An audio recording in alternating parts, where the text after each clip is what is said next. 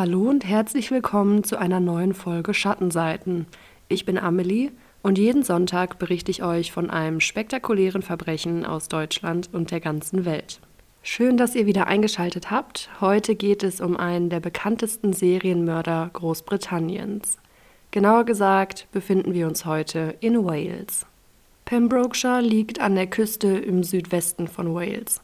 Es ist ein kleiner, ruhiger Ort mit schönen Häusern und ganz viel Natur drumherum.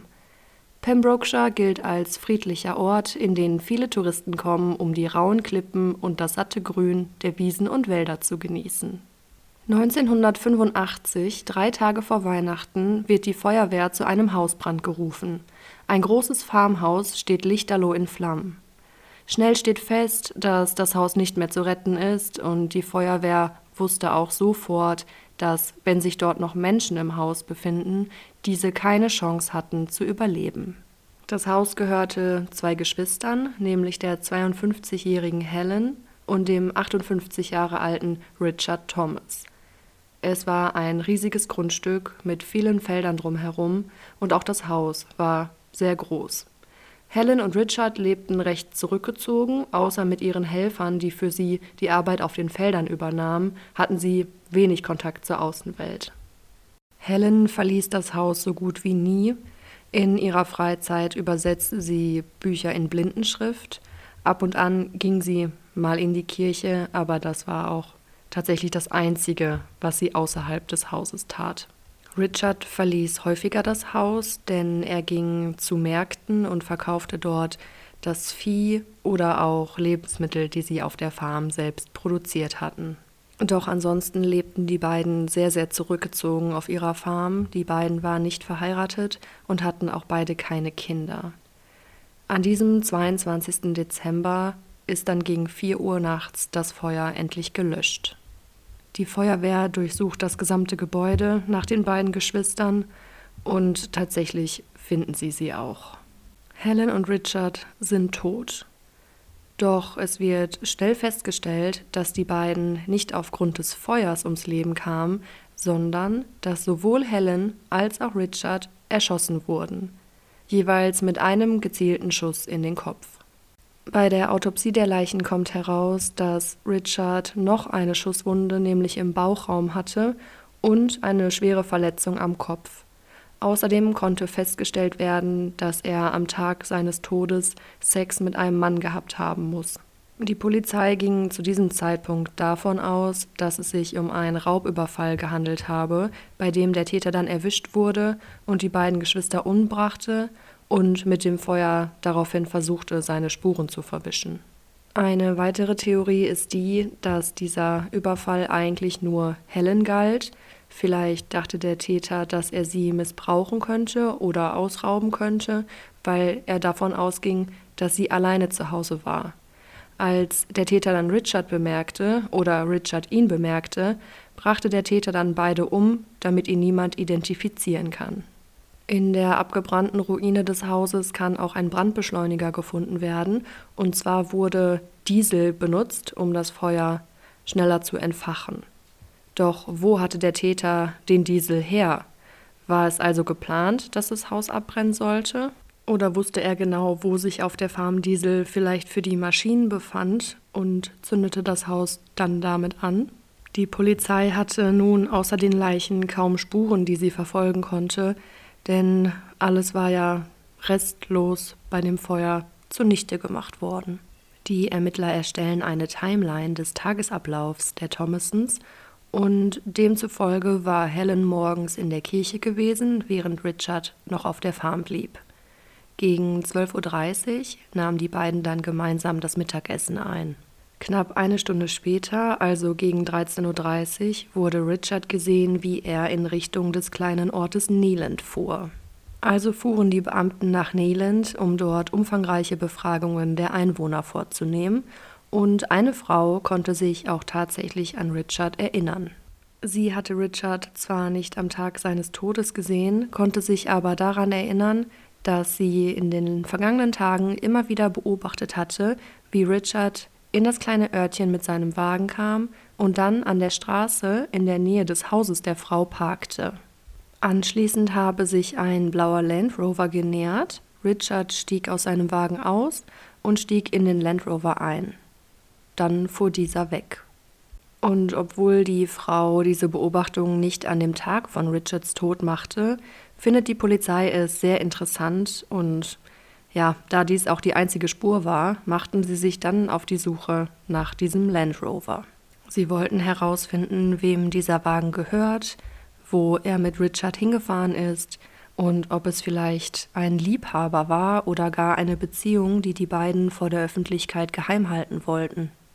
Doch der Wagen und sein Besitzer bleiben spurlos verschwunden. Nach einiger Zeit fanden die Ermittler heraus, dass Richard häufig ins Kino ging, um sich in Anführungszeichen Erwachsenenfilme anzuschauen. Und dabei war er anscheinend auch nicht alleine, denn Richard wurde dort häufiger mit einem kräftigen Mann mit Bart gesehen. Doch auch diese Spur verlief sich im Sande.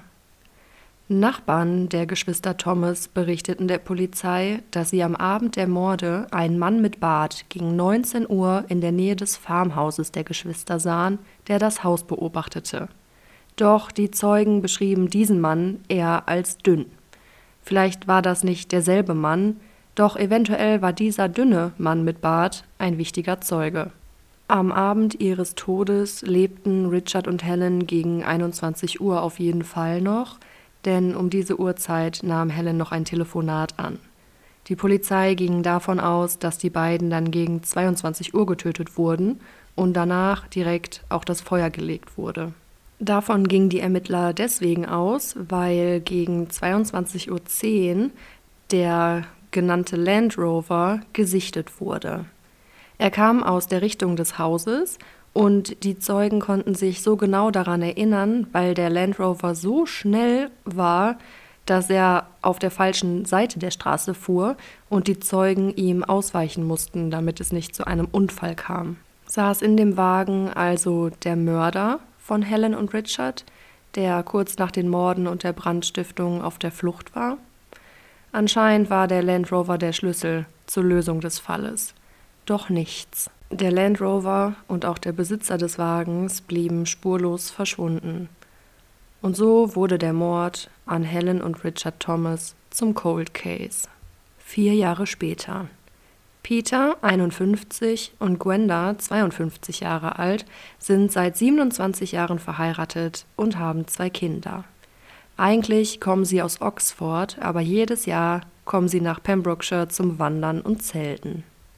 Seit über zehn Jahren kam sie immer an den gleichen Ort. So auch dieses Jahr.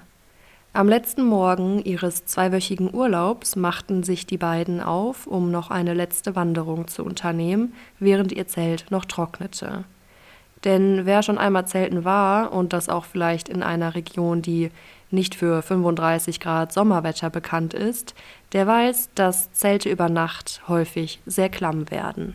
Und so wollten die beiden ihr Zelt noch ein wenig trocknen lassen, damit sie es besser wieder einpacken können.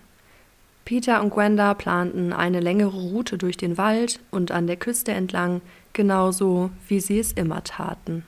Bevor sie sich auf den Weg machten, sprachen sie noch mit anderen Urlaubern auf dem Campingplatz und erzählten ihnen, was sie vorhatten und dass es heute leider ihr letzter Urlaubstag war.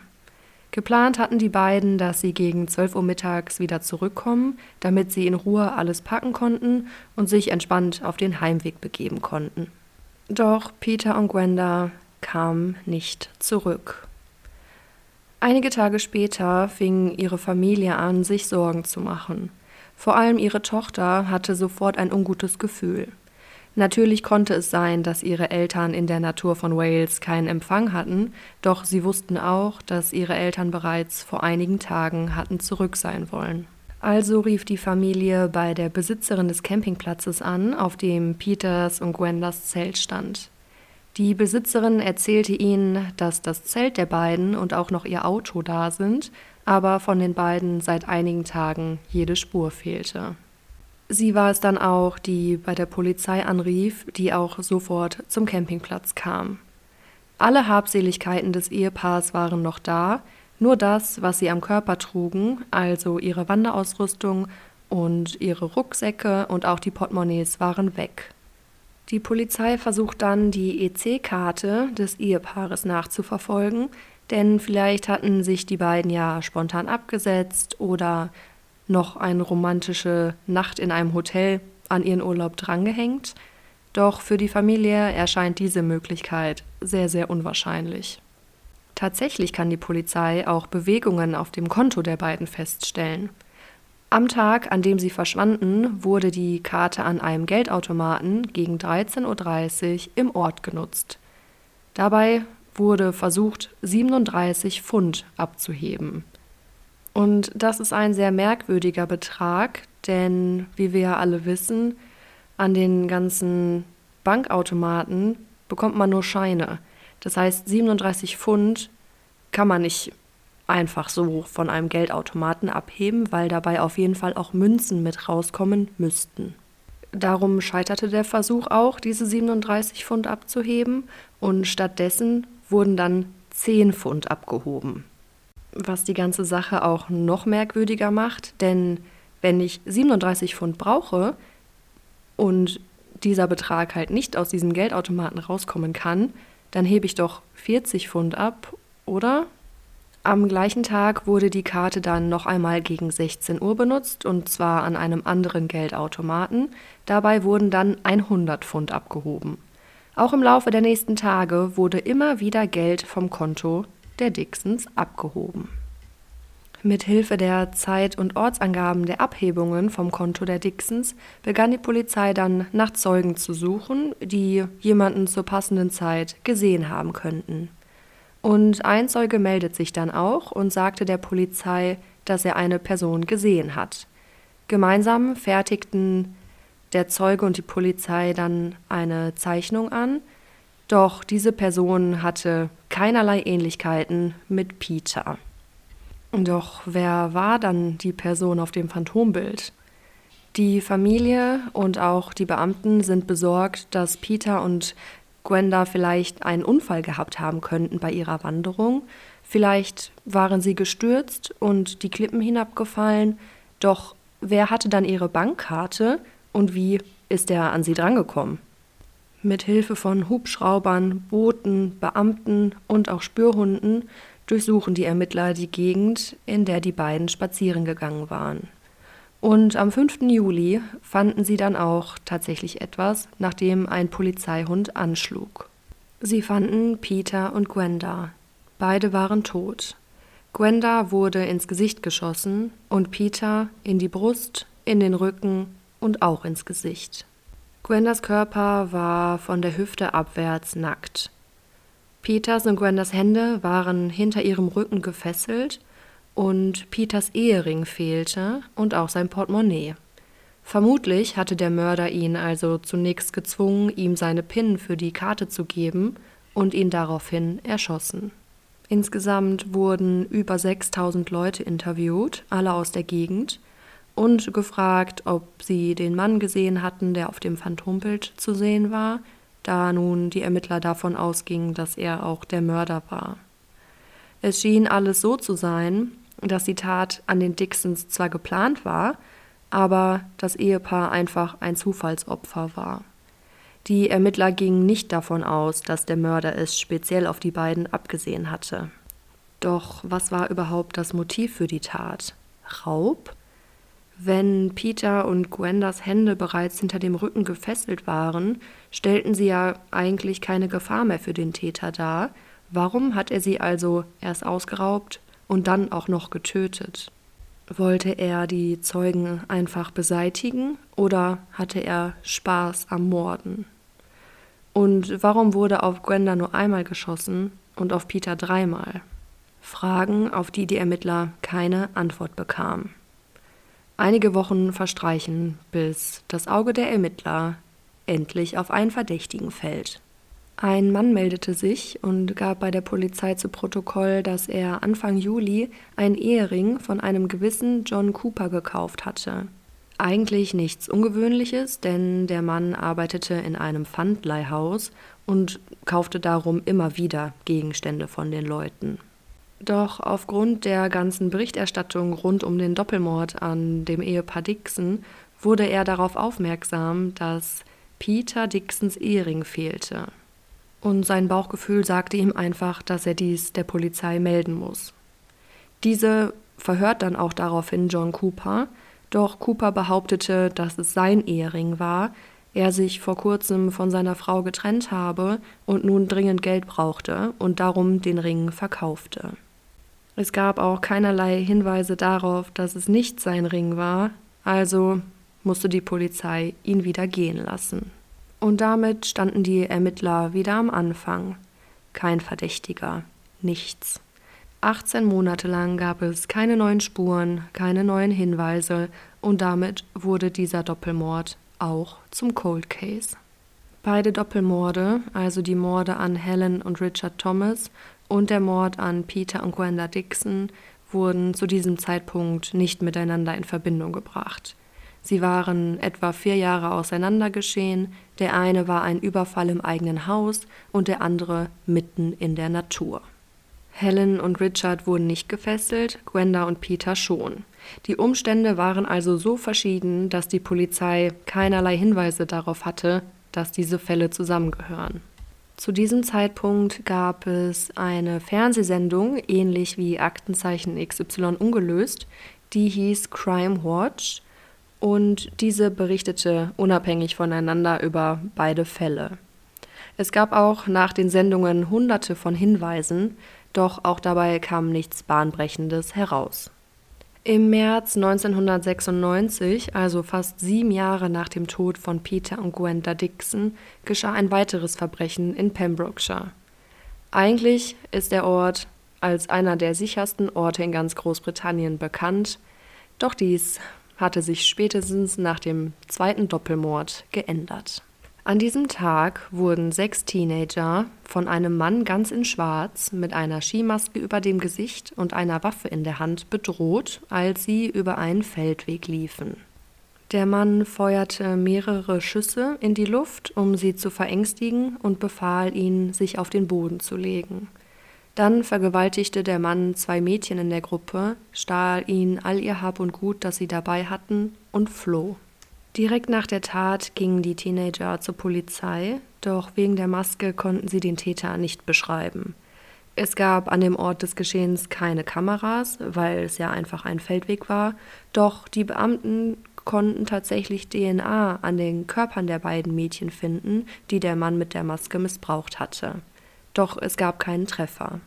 Der Überfall auf die Gruppe Teenager war der Anfang einer Reihe von vielen, vielen Straftaten. Innerhalb einiger Jahre geschahen an dem sonst so sicheren Ort über 80 Einbrüche, Missbräuche und Diebstähle.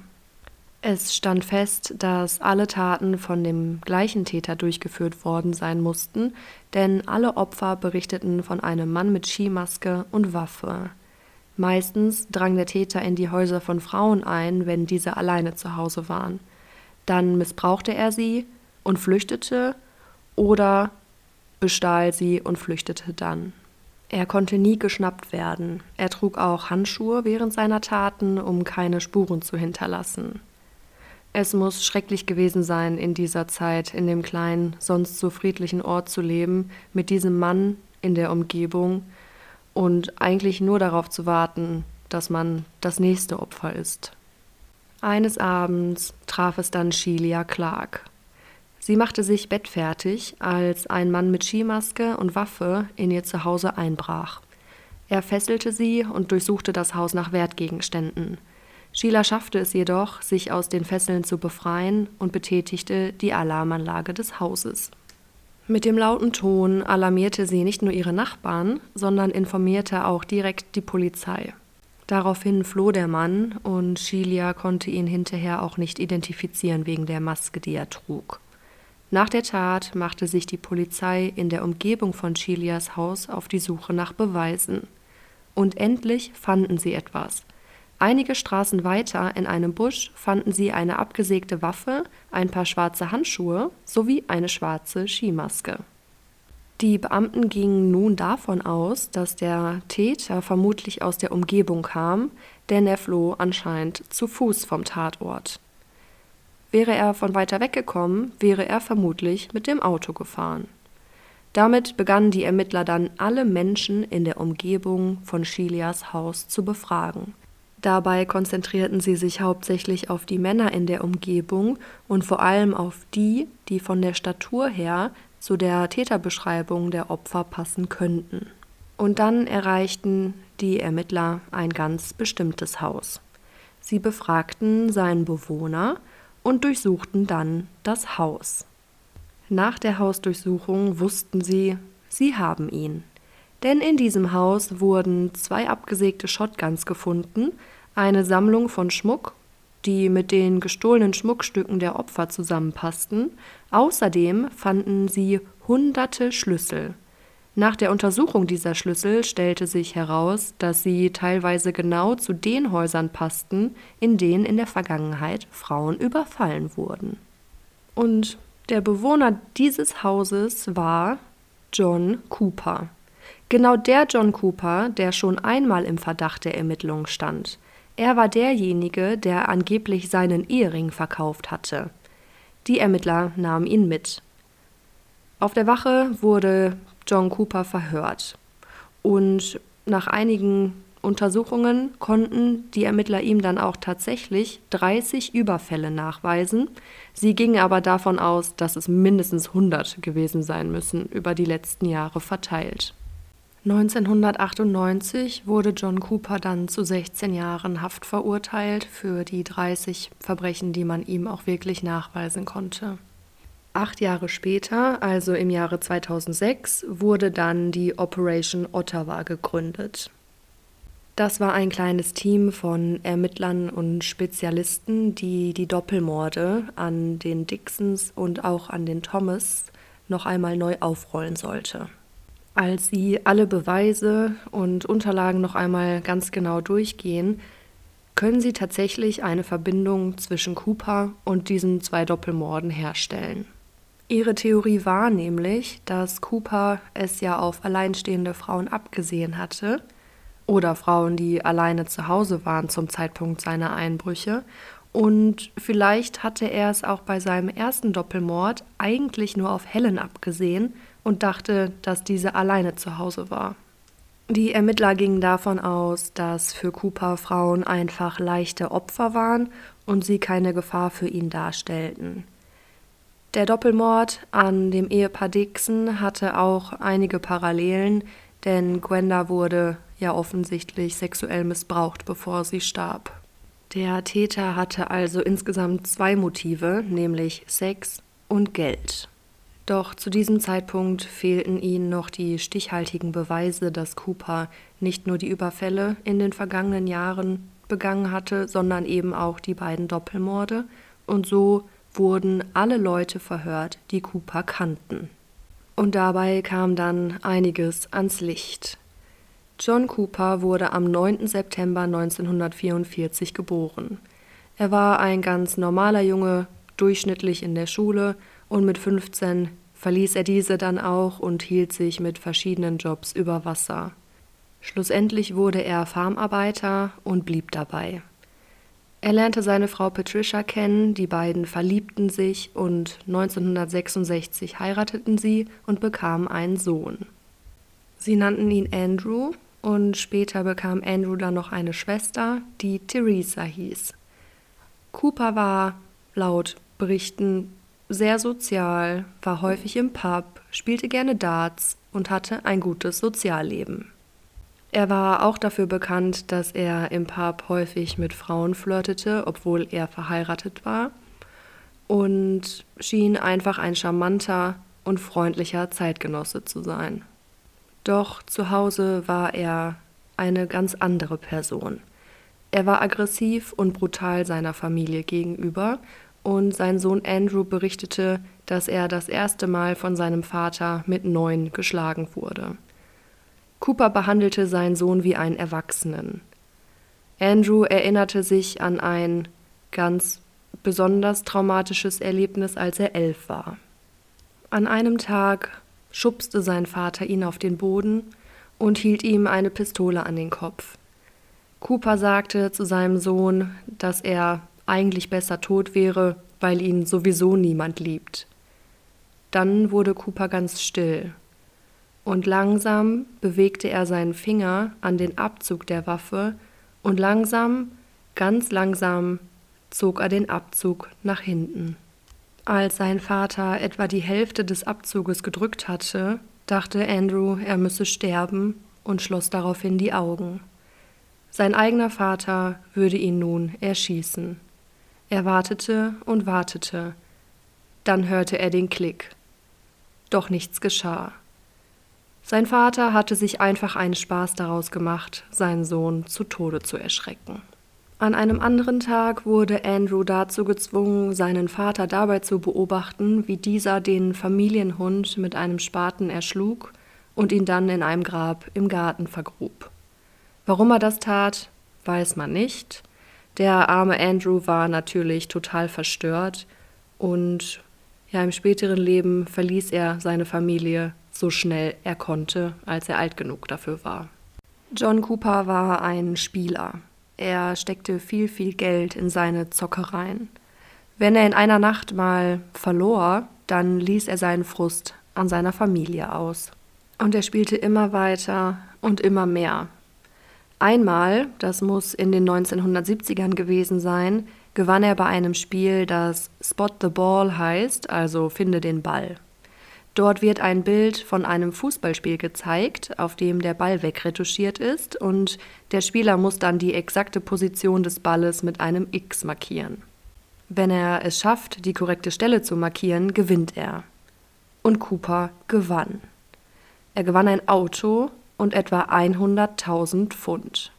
Doch das Geld war schneller weg, als er gucken konnte. Er verspielte und versoff es. Ungefähr zwei Wochen vor den Morden an Peter und Gwenda Dixon nahm John Cooper an einer Gameshow im Fernsehen teil. Sie hieß Bullseye. Und in dieser Gameshow ging es darum, dass man im Grunde genommen Dart spielt und dadurch dann Geld gewinnen kann. Ausschnitte der Show, in der auch John Cooper teilnahm, kann man sich immer noch anschauen. Das verlinke ich euch natürlich unten in den Show Notes. Der Moderator von Bullseye und auch die Zuschauer sagten über John Cooper, dass er ein wirklich netter, unscheinbarer, charismatischer Mann gewesen sei. Und dieser Auftritt wird noch eine entscheidende Rolle spielen, dazu komme ich aber gleich. Die Ermittler gingen nun davon aus, dass John Coopers Motiv das folgende war. Nachdem er bei Spot the Ball gewonnen hatte, lebte er ein gutes Leben das er sich vorher nie hatte leisten können. Doch weil das Geld so schnell weg war, musste er sich dann etwas überlegen, wie er weiter seinen guten Lifestyle leben konnte. Anscheinend wurde aus dem Motiv an Geld zu kommen auch das Motiv Macht. Macht über andere, Macht über Frauen. Cooper hatte Spaß dabei, seine Opfer zu erschrecken und zu ängstigen. Seine Taten, also die Übergriffe und die Einbrüche in der Vergangenheit, wurden akribisch geplant. Darum wurde er auch so lange nicht erwischt. Er plante teilweise seine Taten Tage im Voraus, zum Beispiel durchschnitt er Drahtzäune, sah sich genau die Fluchtwege an und plante seine Routen. Darum wussten die Beamten, dass es nicht leicht sein würde, ihm auch die Morde nachzuweisen. Cooper saß ja nun bereits wegen der Einbrüche und Überfälle in Haft. Jetzt fehlte noch ein Beweis für die Morde an den vier Personen. Cooper wurde dann noch einmal verhört und zu seinem Waffen gefragt. Die Ermittler hatten wenig Hoffnung, dass irgendetwas Neues ans Licht kommt, denn bei dem ersten Verhör war Cooper schon sehr unkooperativ, drehte sich von den Ermittlern weg und sprach so gut wie gar nicht. Also wollten sie es dieses Mal etwas anders machen. Sie wenden eine neue Taktik an. Sie setzen einen Beamten in den Verhörraum, der groß ist und brutal aussieht und breit gebaut, und zudem kommt dann noch eine Beamtin hinzu, die eine sehr, sehr zarte Frau ist. Vielleicht konnte sie ihn ja zum Sprechen bringen. Dieses Mal schien es tatsächlich zu funktionieren. Cooper ließ mit sich reden. Doch er versuchte immer mit den Beamten zu spielen. Er wusste genau, was er ihnen sagen musste, um ihnen Informationen zwar zu geben, aber auch nicht zu viele, dass man ihn für irgendetwas belasten konnte. Er schien den Beamten immer einen Schritt voraus zu sein und konnte immer um den heißen Brei herumreden. Angeblich hatte er die Waffen, die man bei ihm im Haus fand, und auch die Waffe aus dem Busch nie zuvor gesehen, und er fragte die Beamten dann, in welchem Busch überhaupt sie die Waffe gefunden hatten. Das fanden die Beamten sehr merkwürdig, denn warum wollte er das wissen? Wollte er sie nur glauben lassen, dass er mit ihnen reden wollte und dass er kooperierte? Doch insgesamt führt auch dieses Interview zu keinen neuen Erkenntnissen. Bis zu diesem Zeitpunkt hatte man keine handfesten Beweise für ihn als Mörder. Zu dieser Zeit war seine Haft tatsächlich schon fast rum und die Ermittler wussten, dass es ein Spiel auf Zeit sein wird. Kommt Cooper frei, wird er weitermachen wie zuvor. Und so würde es auch kommen. 2009 wird Cooper dann vorzeitig entlassen und darf zurück nach Hause. Doch nur kurze Zeit später verstirbt seine Frau Patricia. Das kann doch kein Zufall sein. Die Alarmglocken der Ermittler schrillen. Also wurde Cooper erneut auf die Wache gebracht und befragt. Cooper sagte aus, dass er mitten in der Nacht wach wurde, während seine Frau gerade nach Luft schnappte. Er versuchte noch, sie wieder zu beleben und rief den Krankenwagen, doch es war zu spät. Die Polizei glaubt Cooper natürlich kein Wort und ordnet eine Autopsie an. Dabei kam heraus, dass Patricia anscheinend Herzprobleme hatte und ihr Herz darum in dieser Nacht anschwoll. Das war auch tatsächlich die Todesursache. Somit kann Cooper nicht am Tod seiner Frau schuld sein. Doch in diesem Fall haben wir wirklich Vorzeigebeamten bei der Polizei, denn sie gaben nicht auf. Sie wussten einfach, dass Cooper etwas mit dem Tod der vier Menschen zu tun hatte und suchten weiter. Und dann hatten die Ermittler eine Idee. Sie nahmen sich erneut das Phantombild vor. Das Bild von dem Mann, der an den Geldautomaten kurz nach dem Tod der Dixons gesehen wurde. Da die Game Show Bullseye nur etwa zwei Wochen vor dem Tod der beiden aufgezeichnet wurde, hatte man also ein genaues Abbild von Coopers Aussehen zu dieser Zeit. Und so verglichen sie dann die Aufzeichnungen der Show mit dem Phantombild. In einer Szene der Show steht Cooper seitlich zur Kamera, fast genau in der gleichen Position, wie auch die Person auf dem Phantombild steht. Damit ihr euch das besser vorstellen könnt, lade ich natürlich auch dazu die Bilder bei Instagram hoch. Es war sehr auffällig, dass die beiden Bilder bzw. die beiden abgebildeten Personen sich extrem ähnelten. Doch das reichte natürlich nicht. Und so gingen die Ermittler noch einmal in Coopers Haus. Sie suchten nämlich jetzt nach Kleidungsstücken, die ihn irgendwie als die Person auf dem Phantombild identifizieren können. Der Mann auf dem Phantombild trug längere grüne Shorts und die Beamten finden auch grüne Shorts im Haus von John Cooper. Diese werden dann natürlich sofort ins Labor geschickt und untersucht. Und man findet das Blut von Peter Dixon.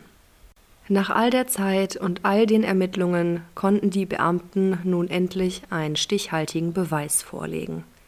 John Cooper wurde im Mai 2009 festgenommen. Doch jetzt benötigten sie auch noch das Geständnis von Cooper, dass es sich bei den gefundenen Shorts auch wirklich um seine eigenen handelte. Cooper wusste zu diesem Zeitpunkt nicht, dass Blut auf der Hose gefunden wurde, und er gab zu, dass es seine ist. Doch er weist auch darauf hin, dass die Shorts auf dem Phantombild viel länger sind als die, die die Polizei in seinem Haus fand. Das ist ihm so wichtig, dass er diese Information immer und immer wieder wiederholt. Also selbst wenn die Beamten bisher nicht wussten, dass es wirklich seine Hose war, spätestens jetzt hatte er sich so verdächtig gemacht in Bezug auf die Hose, dass sie wussten, dass da irgendetwas nicht stimmt. Die Polizei wusste, dass Coopers Frau Patricia eine sehr gute Näherin war. Hatte Cooper also in den längeren Shorts die Morde begangen und Patricia hatte sie dann hinterher zu einem späteren Zeitpunkt gekürzt. Und tatsächlich, es stellte sich schnell heraus, dass die Shorts vorher viel länger gewesen sein mussten. Das konnte man daran erkennen, wenn man die Naht am Ende der Hosenbeine auftrennte, dann sah man, dass diese abgeschnitten und dann umgenäht wurden. Außerdem wurde noch mehr DNA auf der Hose gefunden, und zwar die von Peter und Gwenda Dixons Tochter. Doch Cooper konnte überhaupt keinen Kontakt zur Tochter der beiden gehabt haben. Wie also kam dann die DNA an die Hose? Die Ermittler waren sich nun ganz sicher. Diese Hose gehörte ursprünglich Peter Dixon. Vermutlich hatte John Cooper nach dem Mord an Peter die Hose aus seinem Rucksack genommen und als Trophäe behalten und getragen. Cooper wurde daraufhin mit den Beweisen konfrontiert, doch er versuchte, all die Vorwürfe gegen sich auf seinen eigenen Sohn Andrew abzuschieben. Andrew habe andauernd seine Sachen genommen und ja, ein Mord würde er ihm auch zutrauen. Doch dann kamen auch die anderen Beweise aus dem Labor. Unter anderem auch die Waffe, die in John Coopers Haus gefunden wurde. Bei dieser Waffe war es sehr auffällig, dass sie vollständig angemalt wurde, und zwar mit schwarzer Farbe. Diese bröckelte nun langsam ab, und was die Forensiker darunter fanden, belastete Cooper schwer. Denn die gesamte Waffe war unter der Farbschicht von Peter Dixons Blut übersät. Damit hatten sie auf jeden Fall genug Beweise, um John Cooper für den Doppelmord an den Dixons zu verhaften. Doch die Ermittler hatten noch nicht genug. Sie wollten nämlich nun noch versuchen, John Cooper auch mit dem ersten Doppelmord an den Thomas-Geschwistern in Verbindung zu bringen. Viele Beweise von damals waren jedoch gar nicht mehr vorhanden, beziehungsweise die allermeisten Beweise wurden ja sowieso bei dem Feuer bereits vernichtet. Doch etwa 25 Jahre nach dem Mord an Helen und Richard werden Teile ihrer Kleidung, die sie am Tag ihres Todes trugen, untersucht. Und unglaublicherweise wurden tatsächlich Fasern an Coopers Handschuhen gefunden, die zu Richard Thomas Socken gehören. Damit hatten die Ermittler alles, was sie brauchten. Am 26. Mai 2011 wurde Cooper dann verurteilt und bekam eine lebenslange Haftstrafe. So viel zum Fall für diesen zweiten Advent. Und ich muss sagen, an diesem Fall hat mich einiges fasziniert und ja auch begeistert, denn hier haben wir endlich mal einen Fall, bei dem hervorragende Polizeiarbeit geleistet wurde. In Kombination mit der weiterentwickelten DNA-Analyse konnte dieser Fall tatsächlich so viele Jahre später noch aufgeklärt werden. Das macht natürlich große Hoffnung, dass es auch in Zukunft noch viele weitere eigentlich abgeschlossene Cold Cases geben wird, die dann doch noch aufgeklärt werden können. Zum anderen finde ich besonders erschreckend, dass man in diesem Fall sieht, dass wir vielleicht schon mehr Mördern begegnet sind, als wir uns das vorstellen können. Denn zum Zeitpunkt dieser Bullseye-Show war John Cooper ja schon zweifacher Mörder. Und ja, man sieht es den Leuten halt nicht an. Und das, finde ich, macht es so, so unheimlich.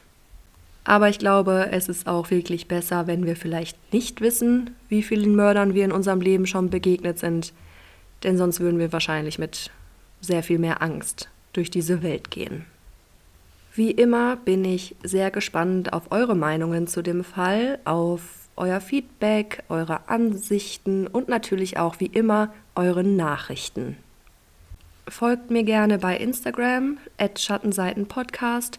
Dort lade ich auch jede Woche immer die passenden Bilder zu den Fällen hoch, damit man sich manche Dinge einfach auch ein bisschen besser vorstellen kann. Ja, das war's dann heute von mir. Ich wünsche euch eine tolle Woche. Ich hoffe, dass wir uns nächsten Sonntag wieder hören. Und bis dahin, passt gut auf euch auf.